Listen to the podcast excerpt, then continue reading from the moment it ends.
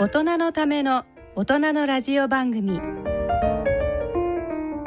大人のラジオ。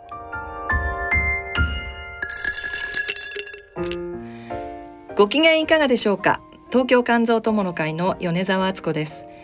第2週目の今回は肝臓に焦点を当ててお送りしています。えー、今回はですね清川病院肝臓病研究センターの山田則恵先生をお迎えして、えー、お話を伺っていきたいと思ってるんですけれども、えー、まず最近の話題ということであの、まあ、ずっとコロナが続いてますけど、はい、えー、山田先生は、まあ、清川病院にずっとお勤めでで、まあ、コロナの患者さんは、えーまあ、来ない。あそうですね。当院ではコロナの患者さんは対応していないので、うん、はい。まあ、発熱の患者さんとして、まあ、かかりつけの患者さんの対応はしていますけれども。なるほど、はい、発熱の患者が来た時に、はい、ちょっとコロナの疑いもあるわけじゃないですか。そうですね。そういう場合、はい、PCR 検査とか？そうですね。あの、まあ、PCR 検査が必要だと判断した場合には、うん、まあ、当院杉並区に位置してますので、はい、あの杉並区であのコロナのあの PCR を対応している病院にご紹介するというような形で対応してますね。そうですか。そうするとちょっとやっぱり、あのまあ他の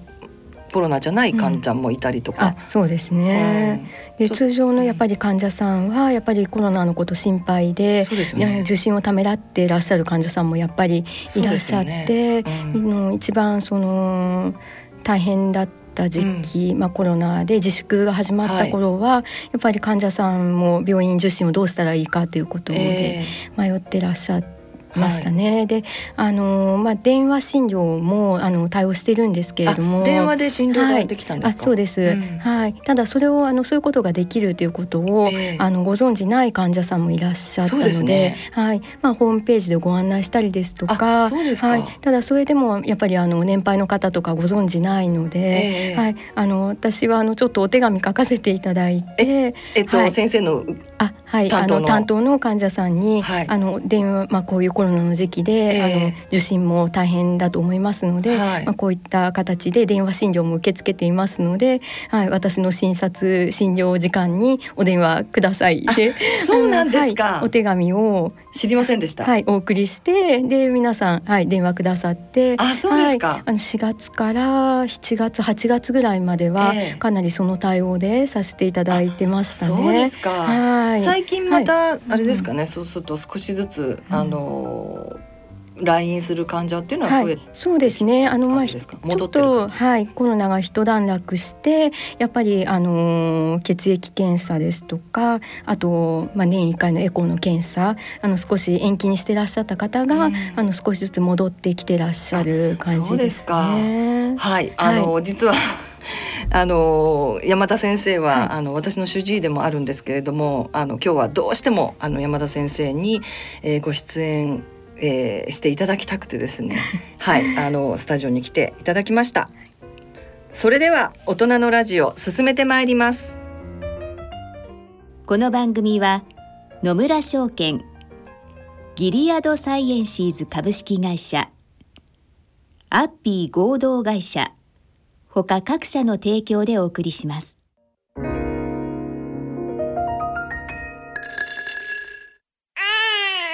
人生100年時代。100年の人生をどのように生きていますか？大きくなったらケーキ屋さんになりたい。結婚しても今の仕事が好きだから続けたい。自分が作った料理で世界中の人を幸せにしたい。いつまでも元気でいたい80歳でフルマラソンを完走したい。夢はどの世代でも大きく広がる。あなたの人生夢無限大。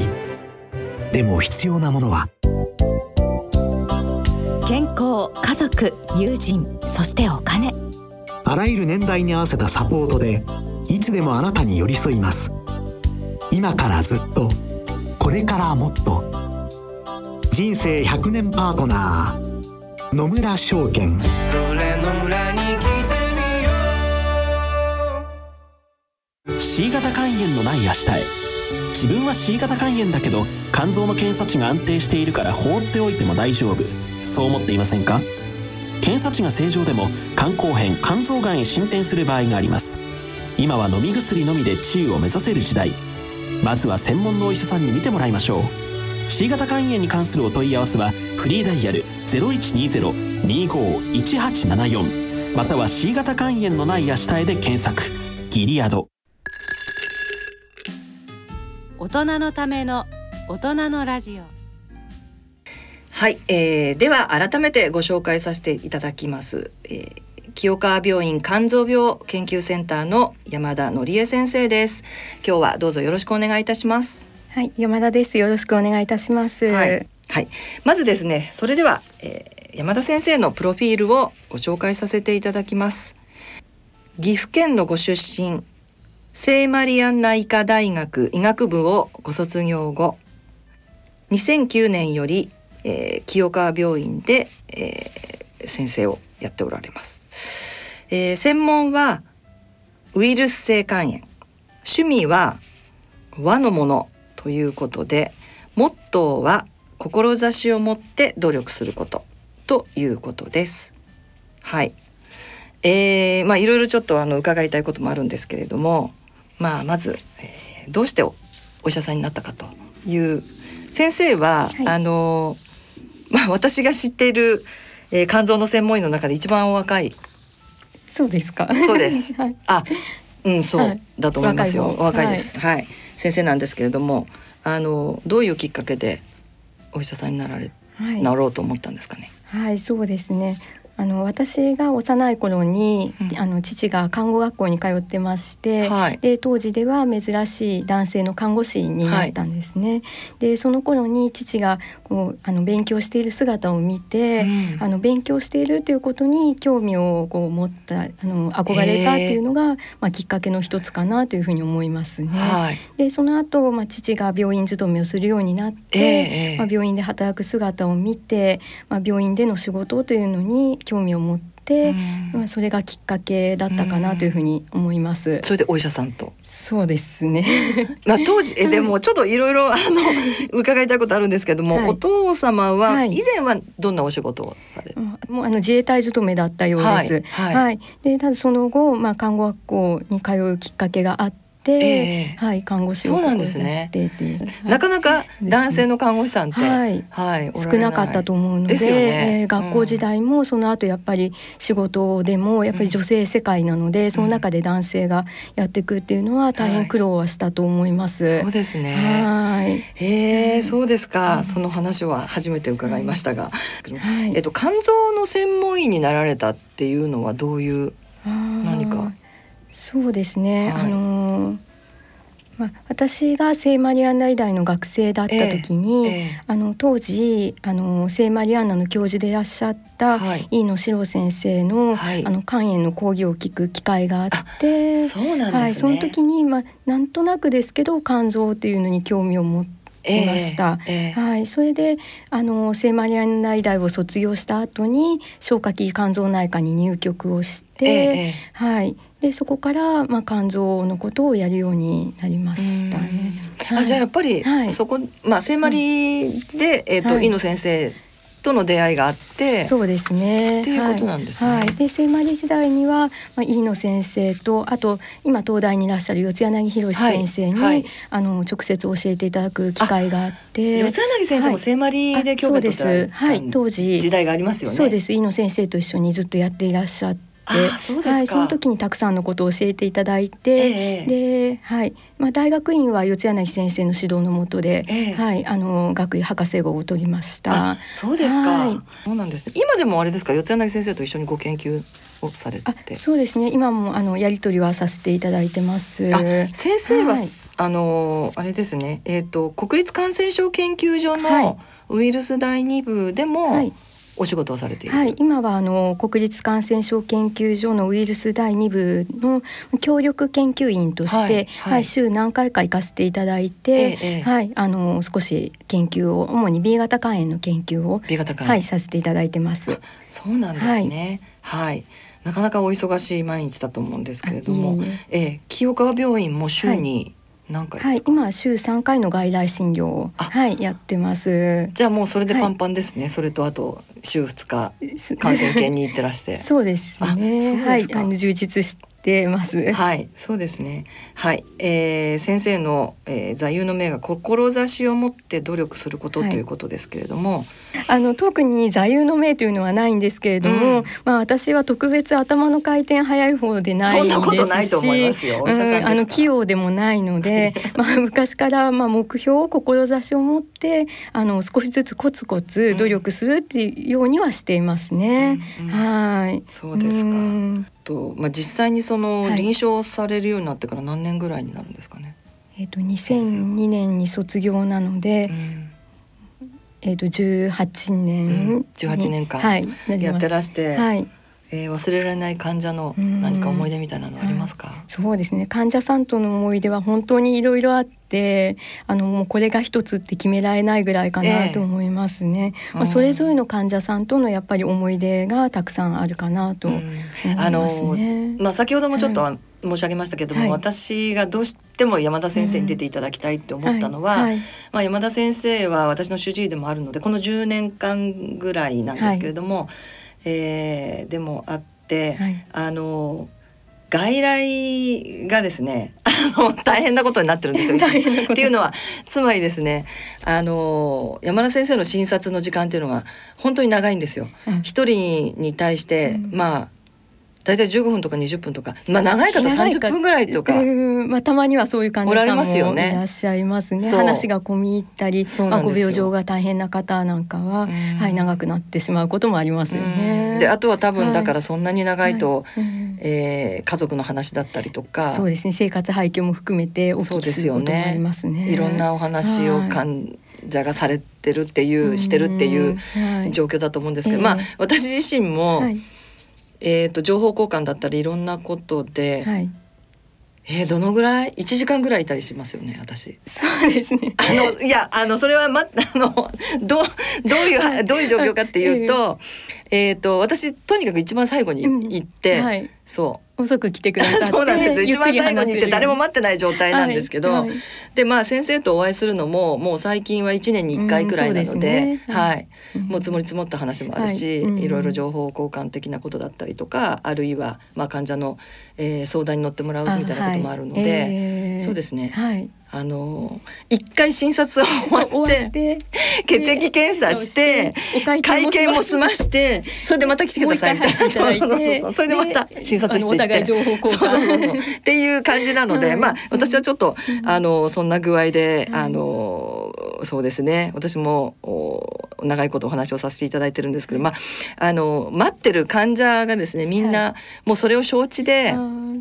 はい、あのはい。もう15分でも20分で待ちますみたいな感じで、もうあのなんでしょうね。当たり前のように。別に誰もイライラせずに。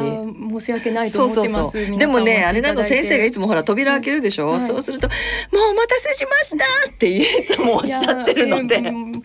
もうすみません」とかおっしゃってるので、はい、いや皆さんお待たせして申し訳ないなと思うし はい。まあ皆さんのまあそれぞれのお話もお聞きしたいので、うん、どうしても長くなってしまうんですけれども、うん、まあそれはあのやっぱり大学病院ではなかなかできない診療ですね。大学病院だと多分怒られちゃう、ねはい、そうですね。もう肝臓なら肝臓のことをパッパとやっていかないと進まないのであの難しいんでしょうけれども、まあ、私が勤めている清川病院はまあ小規模の、まあ、ゆったりした病院なので、まあ、お一人お一人とこうゆっくりあのお話しすることができて、でまあ、その患者さんその患者さんの、まあ、なるべくご要望に沿った、うん、あの対応ができるっていうところが、まあ、メリットね、そうなんですよ皆さん、そういう先生なんですよ。私なかなかそういう先生、まあ、特に肝臓の専門医でですね、他の、えー、分野の先生は存じ上げませんけれども、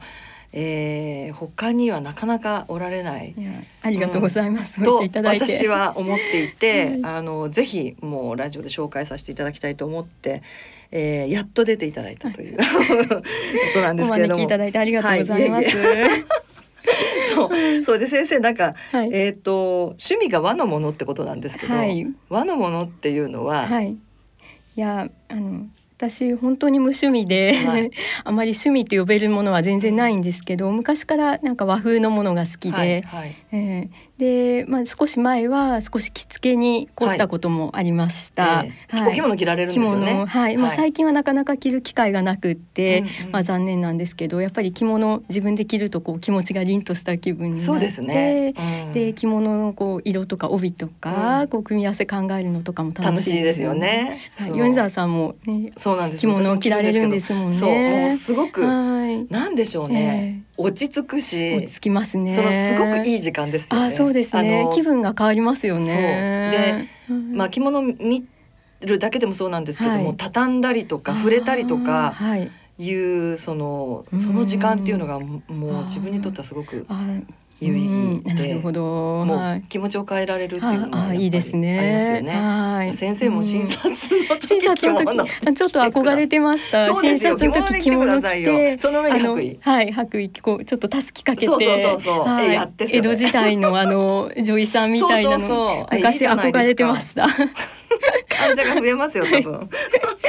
そうそう。そうなんですよ、最近は着られてないというそうですね。でもあの着たいなと思いますね、なんか私はあの、以前にあの、このラジオにも出ていただいた、国立国際医療研究センターの あのまあ河野大病院の溝上先生に、あの山田先生が、ウィーンの、あの学会で、なんかオペラを着物で見に行ったっていうのを聞いたとかっていうのをちらっと伺いました。はい、そうなんですよね。まあ10年以上前になると思うんですけれど、あのヨーロッパの肝臓学会に、はい、はい、あの東大の小池先生と四柳先生のお供で参加させていただいた時に、はい、あのオペラを見に行こうということになっていて、はい。ええ、それで着物を持っていてですね、え、持ってたんですね。はい持ってたんです。最初からオペラ見る予定だった予定だったんです、はい、じゃあもうオペラに着物着ていこうと思った決めていてそうですよ、ね、着物を張り切って持ってったんですけども肝心なパソコンを持っていくのは。まあ、発表がなかったから良かったんですけれども、はい、なるほど、はい、あ、えー、でもなんかわかる気がします、着物に気を取られたっていう。そうなんです、ね、着物結構、私も海外持ってったことは何回かあるんですけど、えー、あの支度ものが多いので多いですね、はい、はい、スーツケースに入れて帰るんです入れてきます。すごい、一番大きいスーツケースじゃないと入らない、草履も持ってきますし、ね、草履もいますし。はい。なんか襦袢だったりとかも、ね、半襟もそうだし、そうですよね。旅ですよね。そう旅で一ケースいりますあと紐も何本も使うのでです。よね、だからそれも全部きっちり入れていかないと、結構な量ですもんね。なりますね。はい。そうですか。パソコン忘れましたか？そう。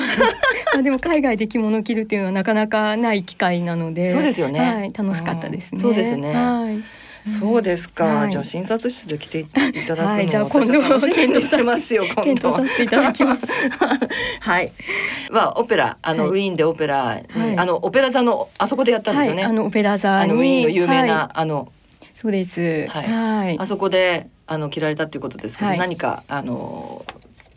現地の方たちとか、あ。るいは周りの海外の先生たちから何かありましたか、はい、着物着てたら何か言われますよね？はい、あのー、なんかこう見られてるなって海外の方から見られてるなっていう感じはして、うんうん、はいで翌日あの小池先生と四柳先生と美術館に、はい、見学に行ったんですね、はい、学会を終えてから。はい、でそしたらあの全然知らないなんか海外の方が声かけてくださって「ええ、あのあなた昨日着物着てましたよね」みたいな感じでおっしゃってくださって。あそうですびっくりしたことあります。オペラを見に来てた方なんですかね。はい、たまたま。はい、えー、へえ。うん、でびっくりはい、びっくりしましたね。そうですか。はい。へえ。いやあの 私も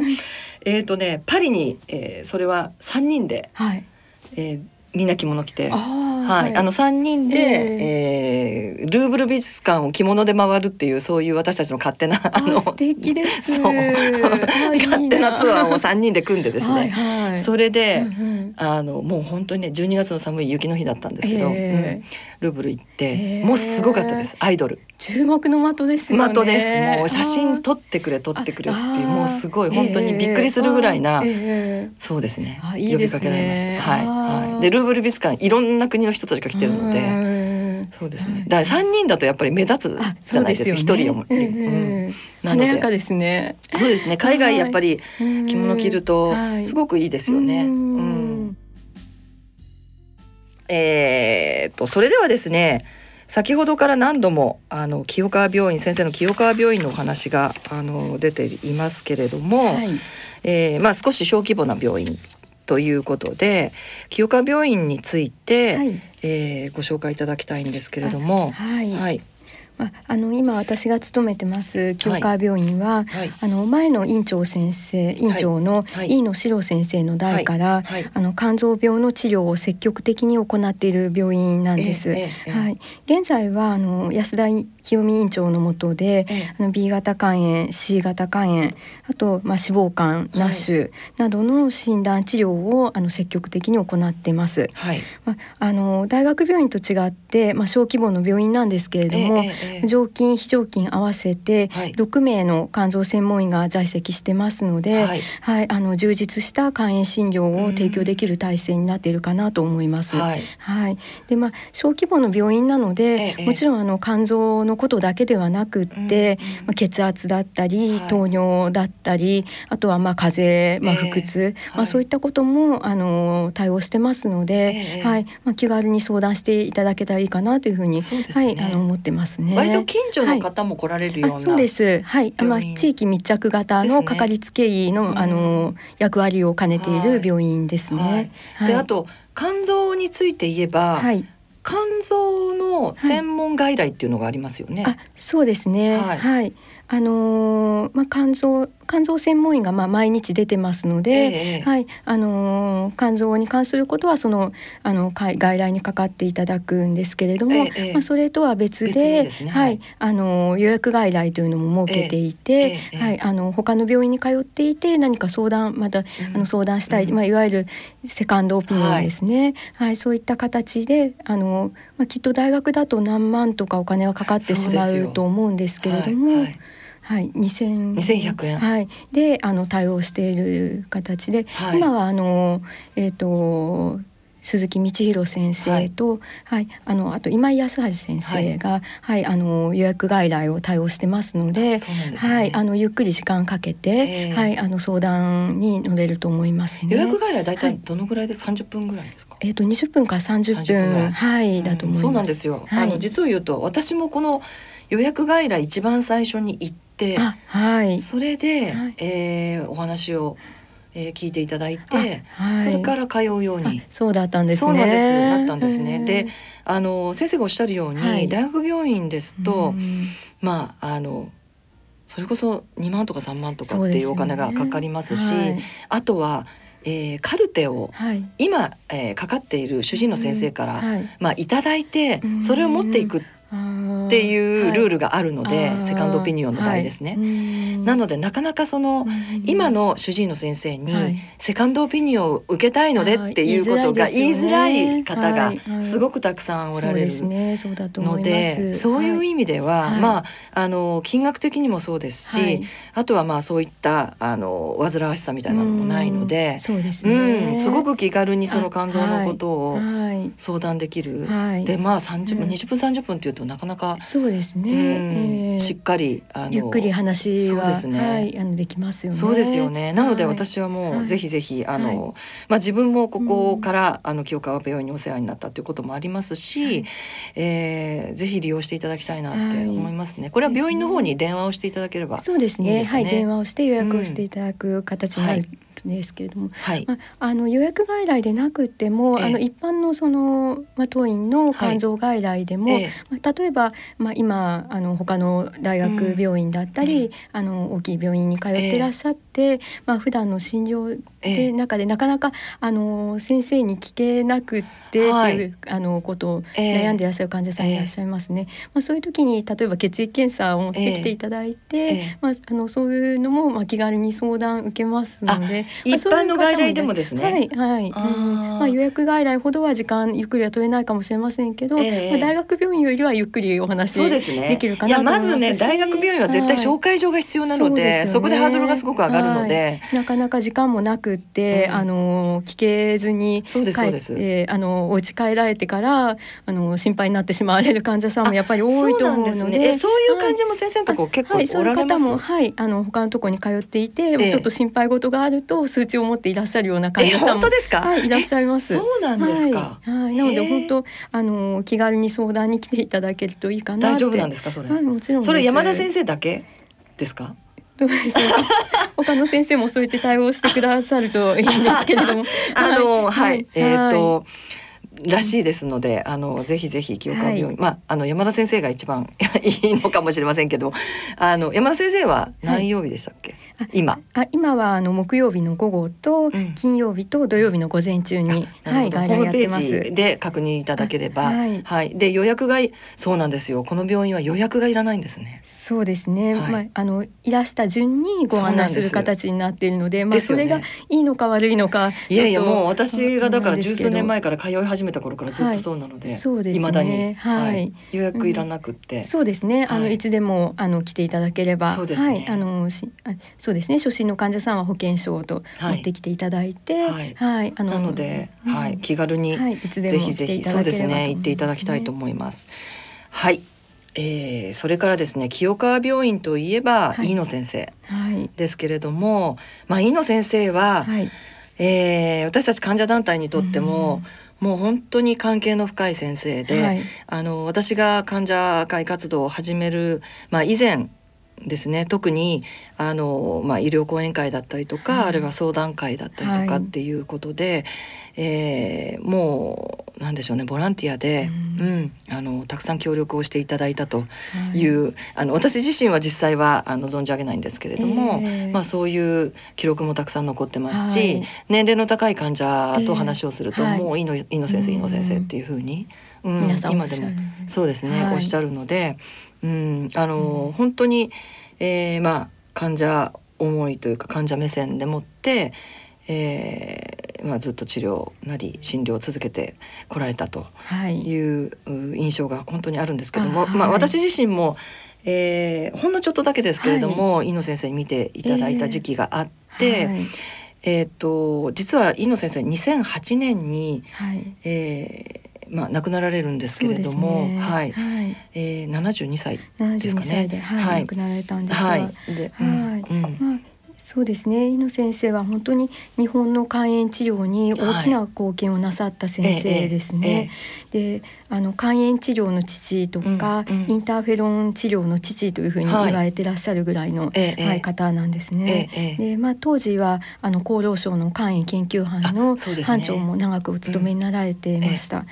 いまあ、えそういう偉い先生なんですけれども、うん、まあ、そういった素振りは全くない方で、うん、はい。まあ、一見ぶっきらぼうそうなんですよ。ちょっとね、はい、あのぶっきらぼうで、はいはい、えー、ちょっと怖い感じなんですよね。そうですね。そういうふうに見えることもあるんですけれども、うん、でももう常に患者さんのことを第一に考えていらっしゃって、まあ、診療も患者さんの第一で、えー、まあ、あのとっても温かい方だったなというふうに思いますね。はい、はい。であれですよね、先ほども先生があの、おっしゃっていただいた、えー、えーと聖マリアンナ医科大の時にの先生の、はい、あの授業授業を受けられて、はい、っていうことですよね。そうですね。うん、でその後飯野先生が聖マリアンナの教授を体感されて、ええ、清川病院の院長になられたんですね。すね。はい、はい、それで私も飯野先生のそばで、うん、あのまあ勉強仕事をさせていただきたくって、ええ、それでその飯野先生を追っかけるようにして、はい、あのまず週1回の外来診療をさせていただきたくて、え、まあ清川病院に勤めるようになって、でその後まあ常勤で勤めるようになったという経緯がなるほど、はい、あり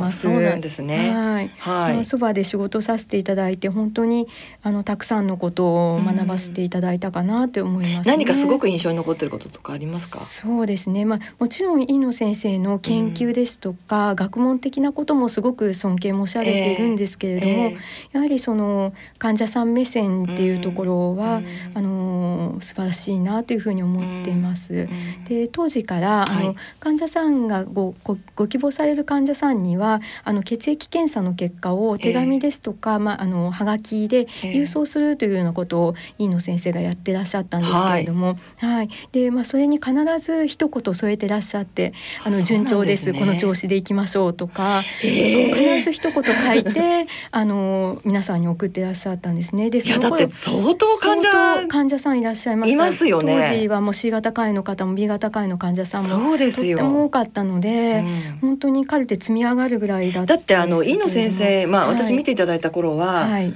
全国から飯野先生に見ていただきたいって言っていらしてましたもんね。ねはい、本当にはい。もうもう北海道から九州まで本当に大勢の方いらっしゃってましたね。はい。えー、それでそのはい。えー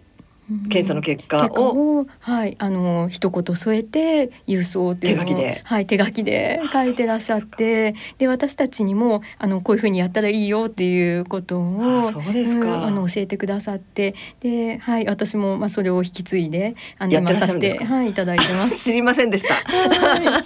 そうですか。そうなんです。そう検査の結果って結局、はい、あの翌週にならないとわからないですもん、ね、うん、わからないので、はい、まあ早く知りたい人は翌週に来るっていうような感じになっちゃいますよね。はいえー、病院によっては来週来てくださいっていうところもありますもんね。そうですね。うん、はい、まあウイルスの結果も含めて出るのが、まあ、翌週以降ということで、ですよね、まあ、電話ではなかなか対応はできないと思うので、そうですよね。はい、来てくださいとか、まああとは次の受診日になってそう、次の受診日ってなるとやっぱり何ヶ月か先ってなりますよね。はい、それをだから分かった時点で病院の方から、うん送っていただけるっていうお話は私は聞いたことトは、はい、よそでやってるって聞いたことないんですけど、まあもしかしてやってるとこもあるのかもしれないですけど。きっとあるとは思うんですけれども、なのでそうですね。私たちも数値を確認して、まあ安定していればあの安定してます、まあこの調子なんですけれども、まあ例えば数値が上がっていて、えー、なるべく早く受診していただければいけない時はあの次いついつにちょっと早めにご覧くださいとか、あのそんな形でご案内もできるので、はい、そういったメリットもありますね。いや、それ。患者は集まりますね、そしたら。そうだとありがたいんですけど、うん、いやあの、はい、井野先生の時代っていうのはやっぱり C 型肝炎もまだ、はい、あのな簡単に治るような時代ではなかったので、本当に大変な時代でしたよね。今でこそお薬でかん割と簡単に治るようにはなってますけど、ね、患者さんも医師も皆さん苦労した時代だったかなと思います、ね、そうですね。で、あの清川病院には、はい、あの玄関の横あのお庭のようなところに、はい。火が立ておりますよね、えーはい、インターフェロン治療はい、インターフェロン治療発祥の地という書いてありますよね、はい、日が立っていて、うんうん、まあ、それはあのその飯野先生があの当時まあ、B 型肝炎ではないかと思うんですけれども、はい、まああの先 B 型肝炎に対するインターフェロン治療を、はい、あの積極的に始めたっていう功績の、はい、あの称える日ななんですね。そはい、それがあの病院玄関の横に、はいありますあります。はい、すごく目立つところに。はい、ね。そうなんですね。はい、うんなるほどなるほど。飯野先生時代からもうずっと、あのま未だに、うえー、来ている患者なども多いですか？そうですね。あのもう何十年と通ってくださっている患者さんもいらっしゃって、うん、はいまあ、治療を終えられて、まあ、今安定している患者さんでも、まあ、年1回必ず来てくださる患者さんもいらっしゃいますね。うん、はい。そう、ね、まあ、そういった方も皆さん飯野先生のことを懐かしがってくださって、はい。はい。まあ、飯野先生こうやっておっしゃってましたよねとか、まあ、飯野先生だったらこうやって言いますよねとかっていうふうに言って 盛り上がって、はい、思い出話にこう花が咲くことも診察室で、はい、そうですね。はい。なるほど。そうなんですね。ねはい。はい、えー、それではですね、はい、続きまして。えー、今度は先生のご研究についてちょっとお話を伺いたいと思うんですけれども、はい、まあ先ほどちょっとご紹介しましたように先生は、はい、えー、国立感染症研究所で、はいえー、週に2回ですかね、えー、はい、はい、あの研究を継続されてると、はい、まあ、B 型肝炎のあのご研究だということだったんですけども、はい、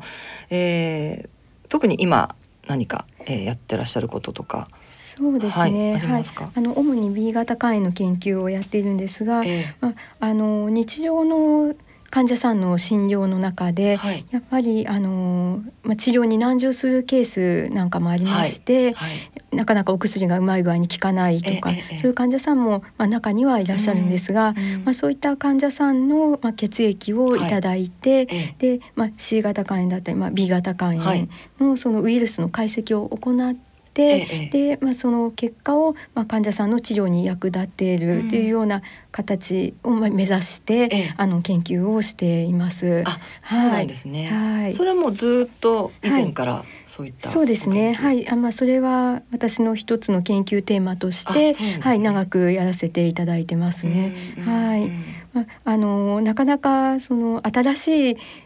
画期的なお薬を発見するというような、はい、まあ、なかなか研究っていうのは難しくって あの大変なんですけれども、まあ、そこまではなかなか難しいんですけれども、えー、まあ、日常の患者さんの,、あの治療に役立てるような研究ができたらいいなと思って、はい。まあ、研究だけではなく診療だけではなく、えー、まあ、そのどちらも、あのやることによって、えー、まあ、患者さんの何か治療にお役に立てたらいいかなというふうに、はい、思ってあのさせていただいてます。なるほど、はい、じゃあ、今ですと B 型肝炎は、はい、えー、ウイルスを排除するような、えー、えー、創薬というのがものすごく、まあ患者の期待を ずっと背負ってるんですけども、あのそういったあの大きなご研究というよりは割と臨床から、はい、臨床からに関係した、はい、あの研究というような感じで、はい、はい、やってます。はい、まあそれがひいてはそういった創薬につながれば、うんまあね、もっといいかなというふうに思ってますし、はい。うん、なんか具体的にあれですかね、あの気づきみたいなものがあったりとか、その臨床に役立ったとかっていうのも今まであるんですか？ね、まああのまあ B 型肝炎の患者さんで、えー、まあ核酸アナログといってウイルスを抑えるお薬を、はい、患者さん飲まれることは多いかと思うんですけれども、はい、ね。はい、まあ中にはあの核酸アナログ製剤を長く飲まれても、えー、なかなかウイルスが消えきらない患者さんですとか、検出せずというふうにならないということですかね。ねはい、検出せずがずっと続くのが一番いいんですけれども、えーえー、あの中にはそこまでなかなかいかずに、まあウイルスの量がまああの3とか4とか、うんうん、はい、あのなかなかゼロにはならずにっていう方もいらっしゃって、うんうん、まあ、そういう患者さんはあのどうしてその、はい、お薬が効きにくいんだろうというところに、まあ、あの疑問を持って、うんうん、でその患者さんの血液をいただいて、ええ、でその B 型肝炎ウイルスのそのウイルスの配列を解析するんですね。え、で、えっと、逆転者酵素阻害薬ですけれども、拡散アナログ、拡散アナログ、はい、まあそこの機器に関する、あの部位をあの解析をして、何かその効かなくなるような変異がないかどうかっていうのをこう調べる。調べる。で、あのまあそれ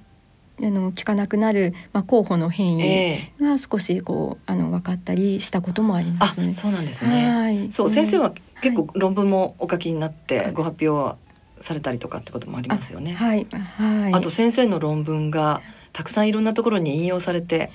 あ、ありがとうございます。はい、まあそれはあのまたちょっとあの今お話しした内容では内容とはまた別の話なんですけれども、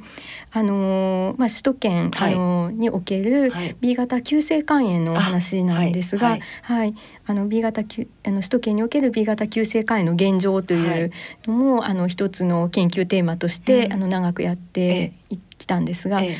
あのそれはそれこそあのかつてあの飯野先生や、はい、あの四谷柳先生が聖マリアンナ時代からやってらっしゃったのを、あの引き継いで、はいさせていただいた研究の一つなんですけれども、はい。はい、そうですね。そのお話しさせていただくと、まあ、B 型肝炎のウイルスには遺伝子型というのがあって、まあ、遺伝子型 H あの A から H まで、まあ、8つの遺伝子型というのが存在しています。で、まあ、それはあのそれぞれ地域的な分布がが異なっているんですけれども、えー、まあ、日本はもともとその遺伝子型 C と B が、まあ、大半を占めているんですね。はい、で B 型急性肝炎においても、うん、まあ、日本では遺伝子型 C と B が大半だったんですが、えーはい、あのまあ、2000年以降なんですけれども、はい、あの欧米に多いというふうに言われている遺伝子型 A という形が、あの次第に増えてきて、まあ、現在ではあの、まあ、私たちのまとめでは70%以上が、あの遺伝子型 A になって七十パーセントですか？はい。まあ、そんなに増えましたか？調査ではまあ五十パーセント前後だと思うんですけれども、えー、まあそのとに、まあ、あの杉並区に位置してますけれども、ええまあ、新宿界隈を中心とした、はい、あのデータですと、まあ、70%一番多い時で70%っていうことで。はい、で、まあ、そういうことをまとめてきたんですが、はい、まあ、その遺伝子型 A が何が問題かと言いますと、うんうん、まあ、今まであの B 型の急性肝炎は、はい、まあ、かかってもそれは一時的なもので、うん、一般的には治るというのが普通なんですけれども、はいね、大人になっても、あの感染しても大丈夫ですよっていう。そうですね、まあ、治る病気だというふうが一般的だったとは思うんですが、その遺伝子型 A の B 型急性肝炎というのは、あの病気にが長引くとか、なかなか治らない、まあ、遷炎化ですとか、はい。はい、あとはその慢性肝炎になってしまう、キャリアになってしまうというのがまあ問題となってます。はい、まあそういうことをあのまとめてまあ学会ですとか、まあ論文で発表させていただいて、でまあそうすることによってまああの市民の皆様にも、あのまあそうですね、啓発啓発活動はいあの B 型肝炎ワクチンがあの大切とか、そうまあそういったことをはい訴えるきっかけになったかなというふうに思ってますね。その論文が、あのたくさんの先生たちに、はいあの使っていただいて、それで先生賞もらってませんでした？あありがとうございます。ああのはい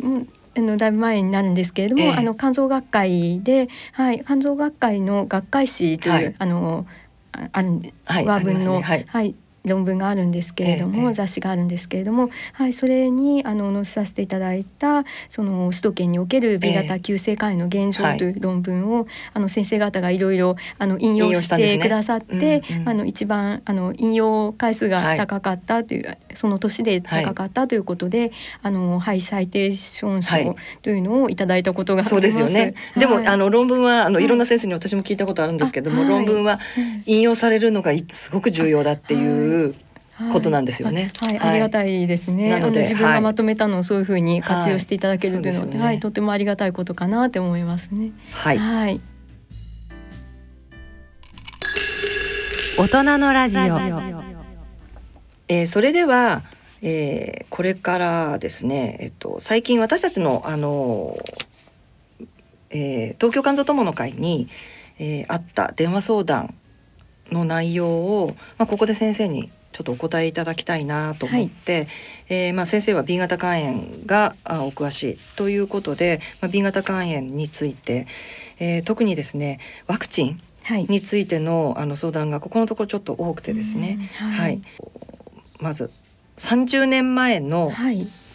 出産時に子どもにワクチンワクチン接種を行ったと、えー、ワクチンが、えー、効かなくって B 型肝炎のキャリアになってしまったと、うんはい、まあ、そういう方あの時々おられて、はい、私たちのあの会にも、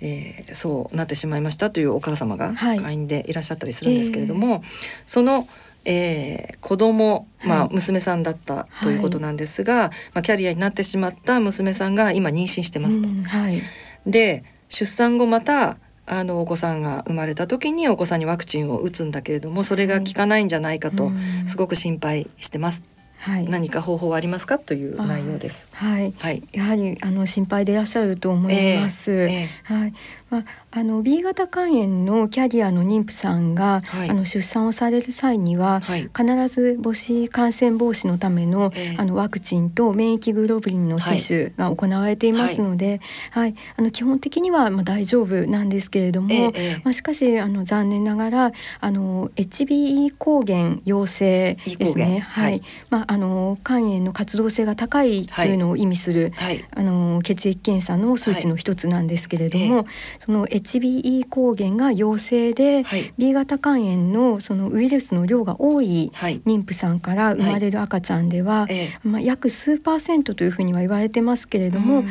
あ、予防できないケースがあるというふうには言われています。はい、はい、で、まあ、そこであの妊娠の後期から、えあの先ほどもお話にありましたウイルスを抑える、あの拡散アナログ製剤を、まあ、飲むことによって、ウイルス量がこう減ってて、はい、でそれであの感染を防止できるということが、はい、まあ、海外の論文の報告があるんですね。えーうん、でただこれに関しては、まあ、日本ではまだ一般的ではなくって、はい。えー、まあ、一部の施設でまだそれを検証するための,、まあ、あの研究がまだ行われている段階になります。まあ、あとは妊婦さんのその B 型肝炎のあの状況ご病状にもよると思いますので。なるほどなるほど。先ほど先生がおっしゃった、えー、まずはその、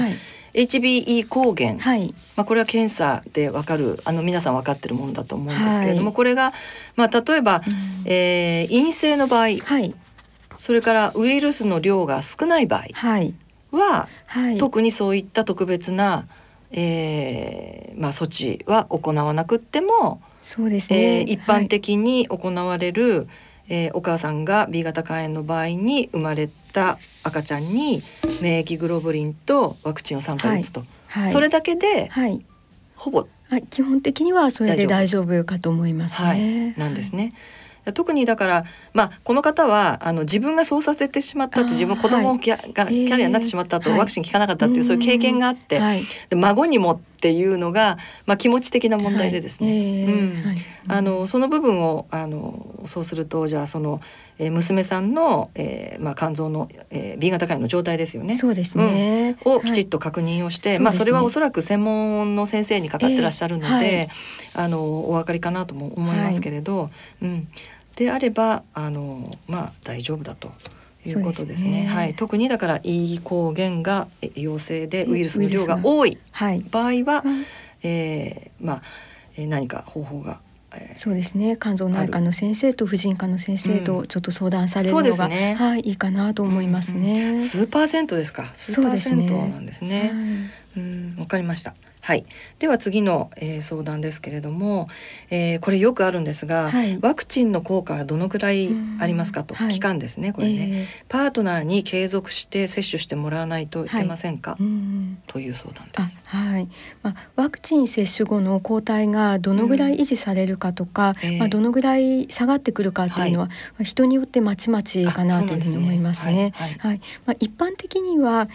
あの一度抗体がついたらそれが消えてしまっても、うん、あのいざ B 型肝炎のウイルスに感染した場合には、免疫が呼び起こされて、はい、あの防御してくれるというふうに言われていますので、まあ、大丈夫というふうには言われているんですけれども、ね。はい、はい、ただ、まあ、しっかり抗体がついているに越したことはないと思いますので、まあ、私のおすすめとしては、はい、まあ、数年に1回、あの抗体のチェックを血液検査で受けていただいて、ま、そうですね、であの、まあ、万が一抗体が消えてしまっていた場合には、あのブースターといって、はい、1回ワクチンをあの追加で打っていただくことで、また抗体がぐんと上がりますので1回だけでいいんですそうですね。はい、なので、まあ、そのようにしていただくと安心かなと思います。なるほど、はい、実際私の患者さんの、あのえっと、パートナーの方、えまあ、ご主人様だったり、えっと、奥様だったりも、はい、まあ、何か何年かに1回抗体のチェックにいらしていて、はい、でやはりこうあの差があると1回打ってっていうふうに、はい、そうですか、そのように対応してますので、あ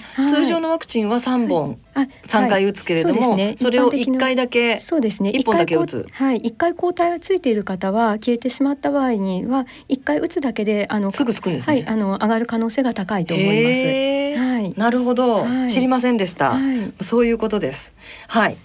えー、まず抗体検査をするってことですね。そしたらね。ねはい。それから、えー、これもまあちょっと同じような、えー、相談なんですけども、えー、えー、拡散アナログ製剤お薬を飲んでいますと。はい、で DNA、えー、これはウイルスの量になりますけどもこれは検出せずという状態だと。はい、え。ー、えー、つまりまあ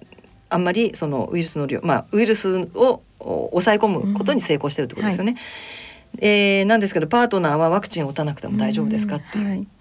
まあ、そうですね、あの相手の方はそのウイルスを抑える核酸アナログを内服していらっしゃって、はい、まあ、ウイルス量が検出せずの状態ですので、はい、まあ、感染のリスクというのは非常に低いというふうには考えられますね。はい、まあ、しかし、まあ、やはり長く一緒に生活されるわけなので、ねうん、あの一度しっかりその3回接種の,、あのワンシリーズのワクチン接種を、まあ、しておかれた方がいいのではないかというふうに、まあ、その方が安心、安心ですので、うん、はい、1回やっておかれることをお勧めしたいと思います。なるほど。はい。はい、わかりました。はい、えー、山田先生に B 型肝炎ワクチンのについての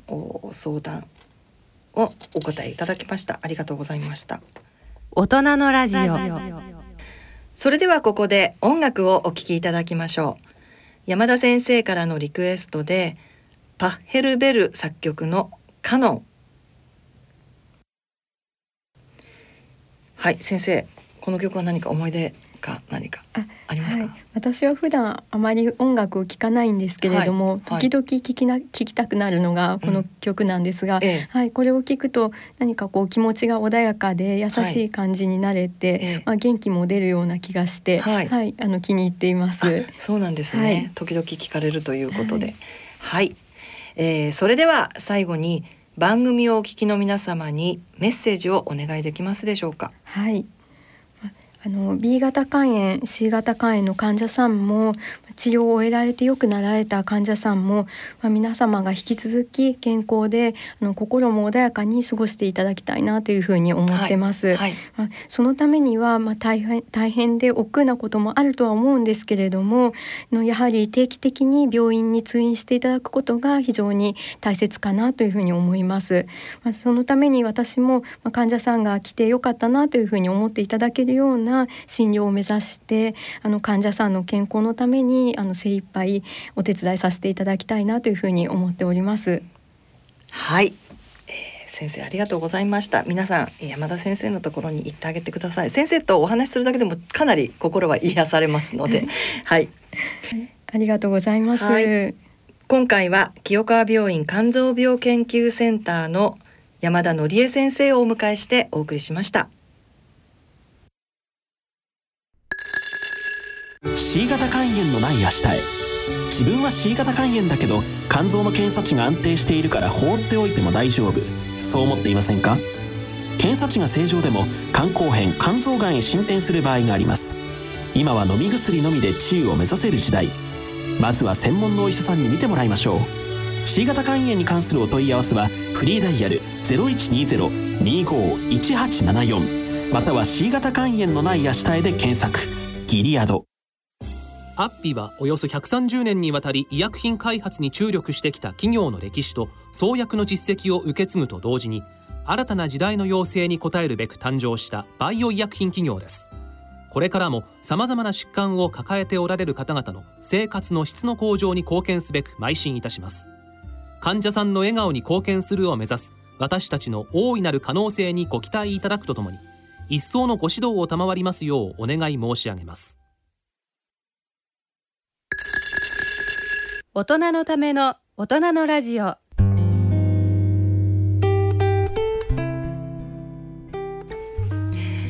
今回の大人のラジオはいかがでしたでしょうか、えー、山田先生最後までお付き合いいただいてますが、えーはい、先生はラジオ初めてのご出演ということでしたはい、こういったことははい初めてですので大変緊張しましたが。全然先生緊張してるように見えませんでしたよ、でもあの 病院のことですがいろいろはい話しさせていただいて、はい、沢さんのお話も聞くことができて、はい、はい、大変楽しく過ごさせていただきましありがとうございます。ありがとうございます。はい。それではお時間となりました。ご案内は私米沢敦子でした。次回の放送までさようなら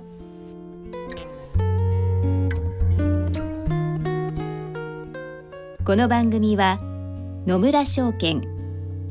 ギリアドサイエンシーズ株式会社アッピー合同会社ほか各社の提供でお送りしました。